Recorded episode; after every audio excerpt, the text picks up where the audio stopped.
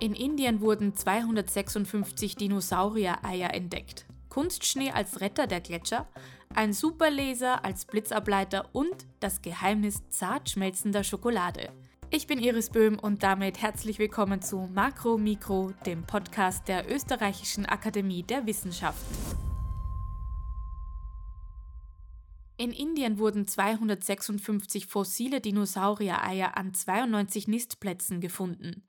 Die Eier wurden vermutlich von Titanosauriern gelegt, die in der späten Kreidezeit vor über 66 Millionen Jahren gelebt haben. Die Titanosaurier waren die größten Landtiere der Erde. Insgesamt wurden sechs verschiedene Eiarten identifiziert, was darauf hindeuten könnte, dass es eine weitaus größere Vielfalt unter den Titanosauriern gab als bisher angenommen. Die Eier wurden scheinbar in seichten Gruben von den Titanosauriern versteckt, ähnlich wie es Krokodile machen. Die große Ansammlung an Nestern in der gleichen Region könnte bedeuten, dass Titanosaurier Brutkolonien gebildet haben, so wie auch bei manchen Vogelarten heute.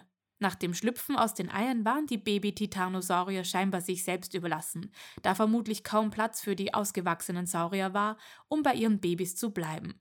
Ein ausgewachsener Titanosaurier wurde immerhin bis zu 26 Meter lang und wog rund 60 Tonnen.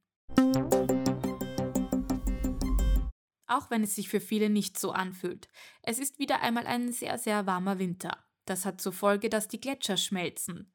Auch wenn uns das eigentlich alle etwas angeht, betrifft es doch vor allem die Wintersportbegeisterten. Um den mangelnden Schnee auszugleichen, wird deshalb gerne auf Kunstschnee zurückgegriffen. Laut der Gletscherforscherin Andrea Fischer von der Österreichischen Akademie der Wissenschaften führt das Verfestigen des Schnees durch Pistenraupen dazu, dass der Wind nicht so viel Schnee abtransportiert und das Gletschereis darunter so besser geschützt bleibt.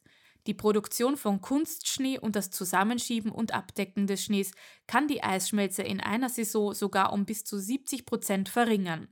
Wichtig ist dabei natürlich, woher der Strom für die Schneekanonen kommt. Durch die Nutzung von klimafreundlicherem Strom aus Wasser- und Solarenergie und den Einsatz neuester Technik wie etwa mit Wasserstoff betriebene Pistengeräte kann der ökologische Fußabdruck der Skigebiete künftig deutlich kleiner werden. Wir bleiben auf dem Berg, genauer gesagt auf dem Sentis, dem höchsten Berg in der Ostschweiz. Seit Sommer 2021 wird dort ein Superlaser in den Himmel gerichtet, um Blitze abzuwehren. Der drei Tonnen schwere Laser Lightning Rod, kurz LLA, wurde dafür mit einem Helikopter auf den Sentis gebracht. Der Laserstrahl ist so stark, dass er die Luftmoleküle ionisiert. Laut Physikprofessor Jean-Pierre Wolf von der Universität Genf wird die ionisierte Luft, auch Plasma genannt, dann zu einem elektrischen Leiter. Der Blitz wird dadurch direkt von der Gewitterwolke aus abgeleitet. Im Gegensatz zu anderen Lasern funktioniert der LLR auch bei Nebel, da er die Wolken buchstäblich durchdringt. Der Energieverbrauch ist übrigens in etwa so hoch wie bei einem Elektroherd, da es sich um sehr kurze Laserblitze handelt. Bisher wird als Blitzableitung ein geerdeter Metallstab eingesetzt, eine Technik, die von Benjamin Franklin erfunden wurde und fast 300 Jahre alt ist.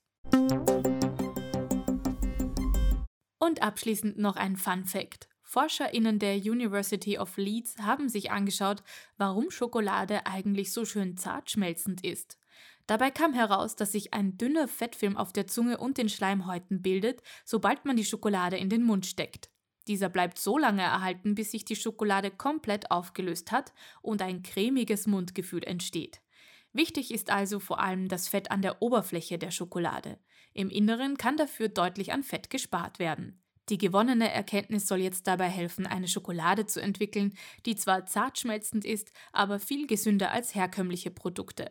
Übrigens haben die ForscherInnen der Studie die Schokoladen leider nicht selbst verkosten dürfen, sondern stattdessen eine künstliche, zungenähnliche Oberfläche verwendet. Das war Makro Mikro, dein wöchentliches Wissenschaftsupdate. Ich bin Iris Böhm und habe jetzt richtig Lust auf Schokolade. Bis zur nächsten Woche.